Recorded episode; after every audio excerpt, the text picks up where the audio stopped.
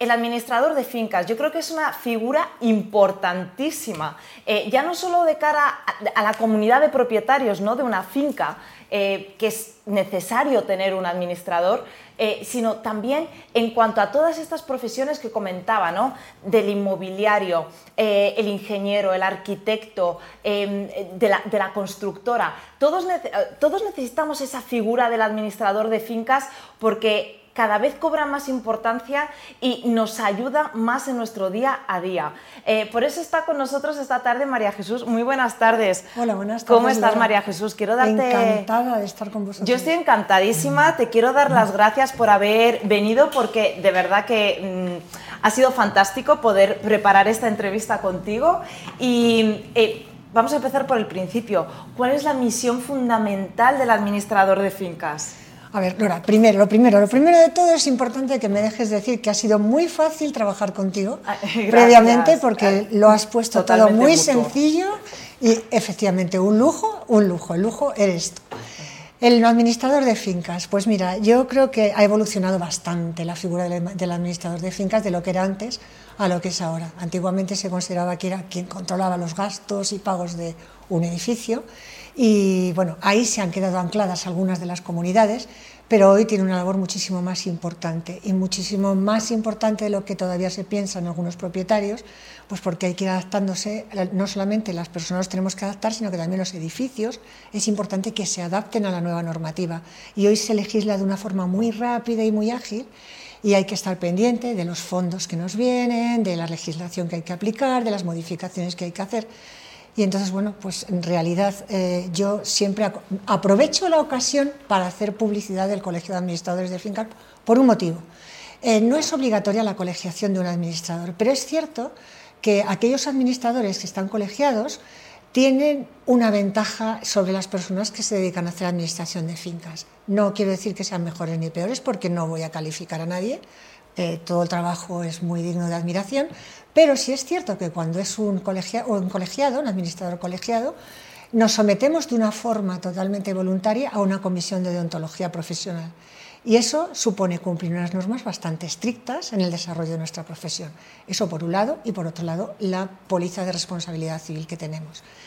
Eh, es un gestor fundamentalmente, pero es un gestor que va mucho más allá de suma resta y emitir unos recibos. Y esto es eh, fundamentalmente la labor del administrador que hoy, con la que estamos preparando, la, agenda se está preparando ya, la agenda del 2030, es muy importante de cara a los nuevos fondos que van a venir, a la rehabilitación, a la supresión de barreras arquitectónicas, es decir, a una serie de cosas que son realmente importantes para el bienestar y para la salud de todos, que si colaboramos, pues eh, estaremos todos muchísimo mejor. Desde luego. Mira, ¿sabes lo que estaba pensando yo, María Jesús? O sea, realmente este alza de los precios eh, energéticos eh, influye directamente en la comunidad de propietarios. Entonces, en este sentido, ¿a qué retos se expone el administrador? Porque es un reto absoluto, ¿no?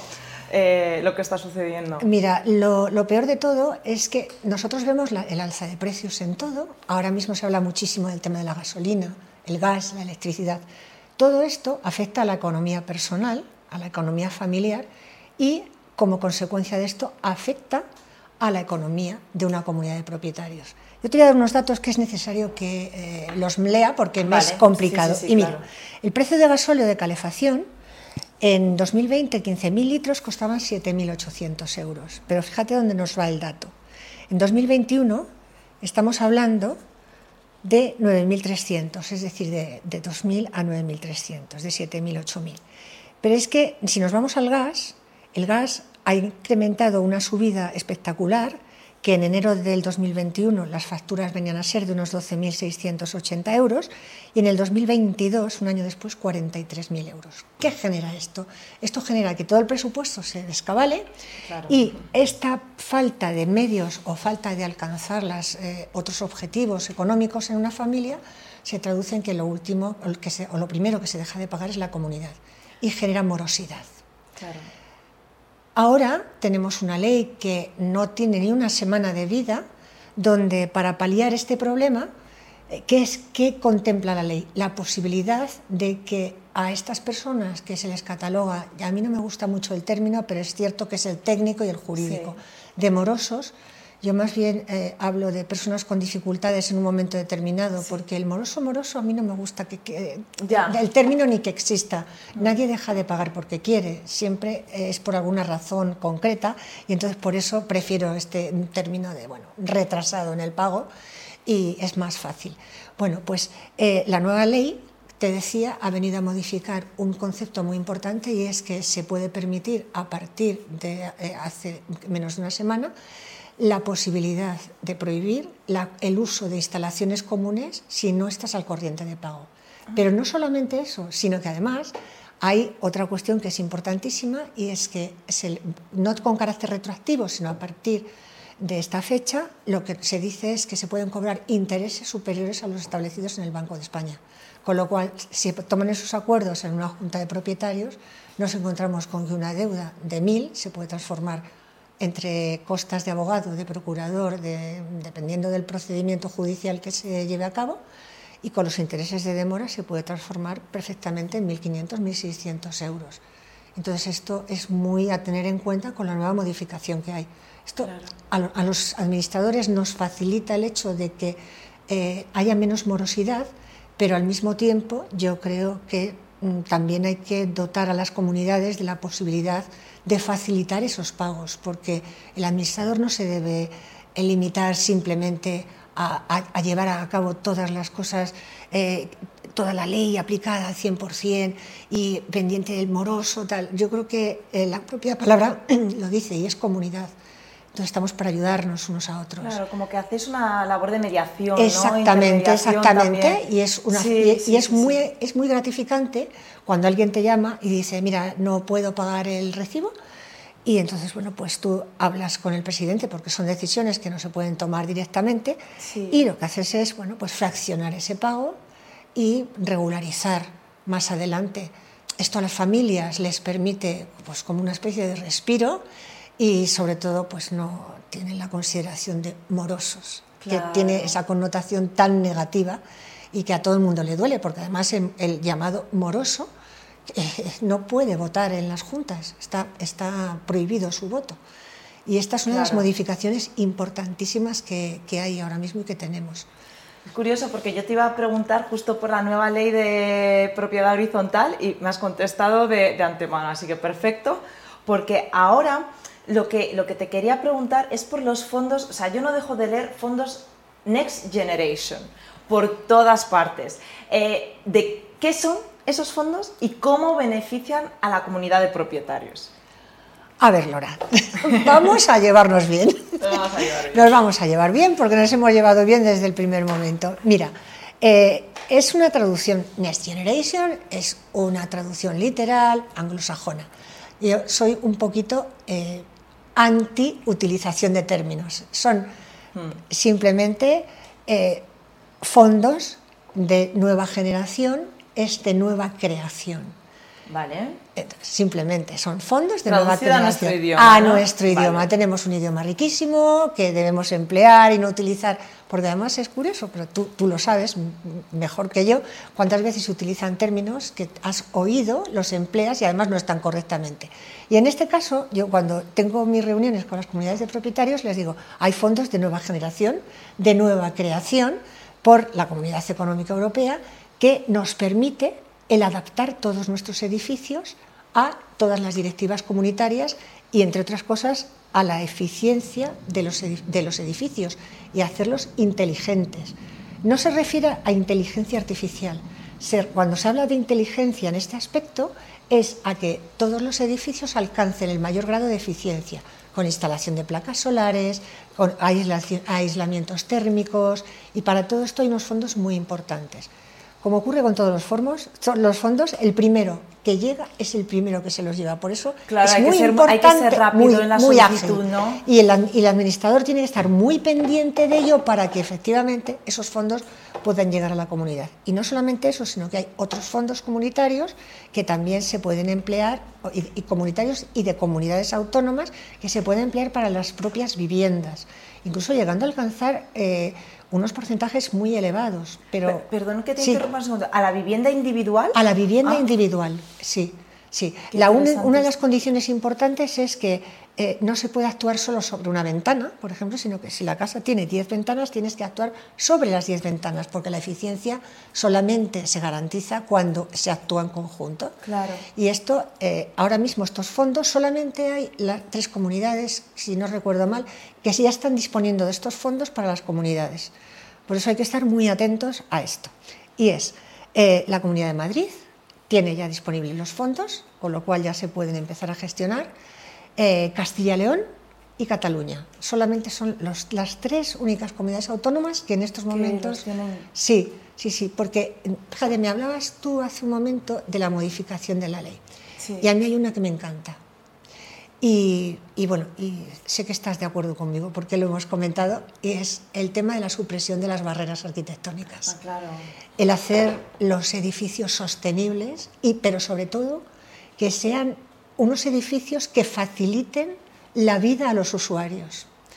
No nos hacemos ni una idea la cantidad de usuarios que están viviendo en edificios que están totalmente enclaustrados, no pueden bajar a la calle, no pueden salir, y gente sobre todo mayor porque no tienen ascensor, no tienen movilidad y esto se ha venido a dar una solución muy importante en la, ley de propiedad horizontal porque eh, había una limitación que nos decía que no se podía cobrar más de determinadas cuotas y ahora te dicen, no, no, mire, primero es obligatoria la supresión y segundo, se pueden cobrar hasta más de 12 cuotas incluso de forma obligatoria para aquellos que son más reticentes, porque a veces es cierto que somos muy solidarios y otras veces muy individualistas cuando nos tocan el bolsillo. Entonces deciden, bueno, como a mí no me afecta porque a día de hoy yo puedo subir cuatro plantas, tres plantas, cargado de bolsas de compra porque estoy joven, ya le afectará algún día, pero de momento hoy no desembolso. Eso ha cambiado y ha cambiado en el sentido de que nosotros los administradores nos convertimos también en cierta medida en gestores de que se produzca esa, esa eficiencia y facilitar la vida a todos los, las personas, los ay, perdón, copropietarios para los que trabajamos. Entonces eso es una modificación para mí eh, muchísimo más importante que, todas las anteriores, porque tienen un toque humano que es, es, muy importante. Acabamos de pasar una pandemia donde todo ha sido horroroso y ha habido gente especialmente enclaustrada, y, pero es que no nos damos cuenta de que el enclaustramiento para estas personas sigue existiendo entonces todo esto hay que solucionarlo, hay que hacer la instalación de nuevos ascensores, la instalación de poder acceder a tu propio edificio si tienes una silla de ruedas tú solito, que tenga una puerta que se abra sola. En definitiva, que la tecnología está fenomenal, pero siempre y cuando la apliquemos a las personas. Totalmente, totalmente de acuerdo contigo. Y mira, justo antes estábamos hablando también del tema de la morosidad, que evidentemente eso acaba afectando a los presupuestos, es la cadena, ¿no? el círculo vicioso. Em, ¿De qué manera se puede recortar eh, para evitar derramas?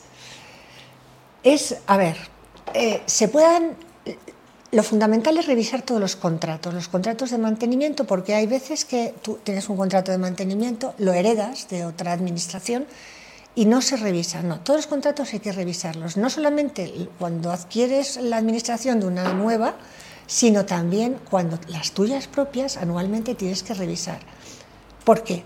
Porque hay posibilidad de, hoy hay muchísimas ofertas en telefonía, hay muchísimas ofertas en comercializadoras de gas, entonces todas estas puedes llegar a negociar con ellos, no solamente precios más bajos que sean rentables para ambas partes, porque no se puede siempre pedir para una sola de ellas. Entonces, negociando con ellos, formas de pago, etcétera, etcétera. Recortar las derramas, pues yo creo que a día de hoy lo tenemos un poquito más complicado. Sí que es cierto que se está alcanzando bastantes acuerdos con los suministradores para aplazar más pagos, es decir, en vez de pagar 3, 6, 9 meses, pues para pagar en 12 meses, 18 meses, y eso sí que da un respiro y también eh, hacer más eficientes pues eso, las comunidades, instalando placas solares y automáticamente disminuyes el consumo eléctrico. Y eso ayuda. hay que hacer una inversión inicial y luego hay que recuperar, con lo cual es un poco la pescadilla que se muerde la cola, pero hay que ver un poco en la distancia, no te puedes quedar en, la eh, primera visión, en el primer árbol. Un largo plazo. Tiene que ser un poquito, medio plazo, ni siquiera largo plazo. Mira, una, una cosa muy sencillita son las luces de LED. El, el, el, hecho de tener luces de LED en todas las plantas y que se apaguen según van bajando, se vayan encendiendo, eso ahorra muchísimo dinero en las comunidades. Eh, María Jesús, eh, quiero terminar esta, esta entrevista eh, hablando un poco sobre ti, porque claro, tú eres abogada y además eres administradora de fincas y eres una supermujer, bueno. porque lo haces todo. bueno. Y eh, fíjate que creo que en tu profesión el hecho de que, de que seas abogada por un lado y administradora aporta valor tanto a lo uno como, como, como lo otro. No sé si es así, por favor. yo, yo te agradezco que lo veas así porque a mí me gusta decir que es un valor añadido. Tú no puedes cuando estás administrando una comunidad quitar los conocimientos jurídicos que tienes. Ni al contrario, cuando estás en un proceso judicial no puedes eh, alejarte de la realidad social, que es muy importante también, porque muchas veces las normas nos marcan unos pasos, pero es que la realidad social es otra. Claro. Entonces, eh, yo, a mí es que me gustan muchísimo las personas, me gusta tratarlas, me gusta ocuparme de ellas. Y, me siento muy feliz, la verdad, trabajando en los dos ámbitos, en la administración y en el mundo jurídico. Yo me, alegro muchísimo de haberte conocido porque como personal shopper inmobiliario, imagínate si podemos tener cosas en, común. Y, bueno, nos vamos a seguir viendo seguro, tú y yo a nivel personal, y por supuesto estás invitada Muchísimas aquí gracias, siempre, siempre porque hay muchos temas eh, que tocar, hemos hecho una, una, pincelada, pero seguiremos. Muchísimas gracias. Ha sido un placer ¿eh? estar con vosotros, un placer. Gracias a ti.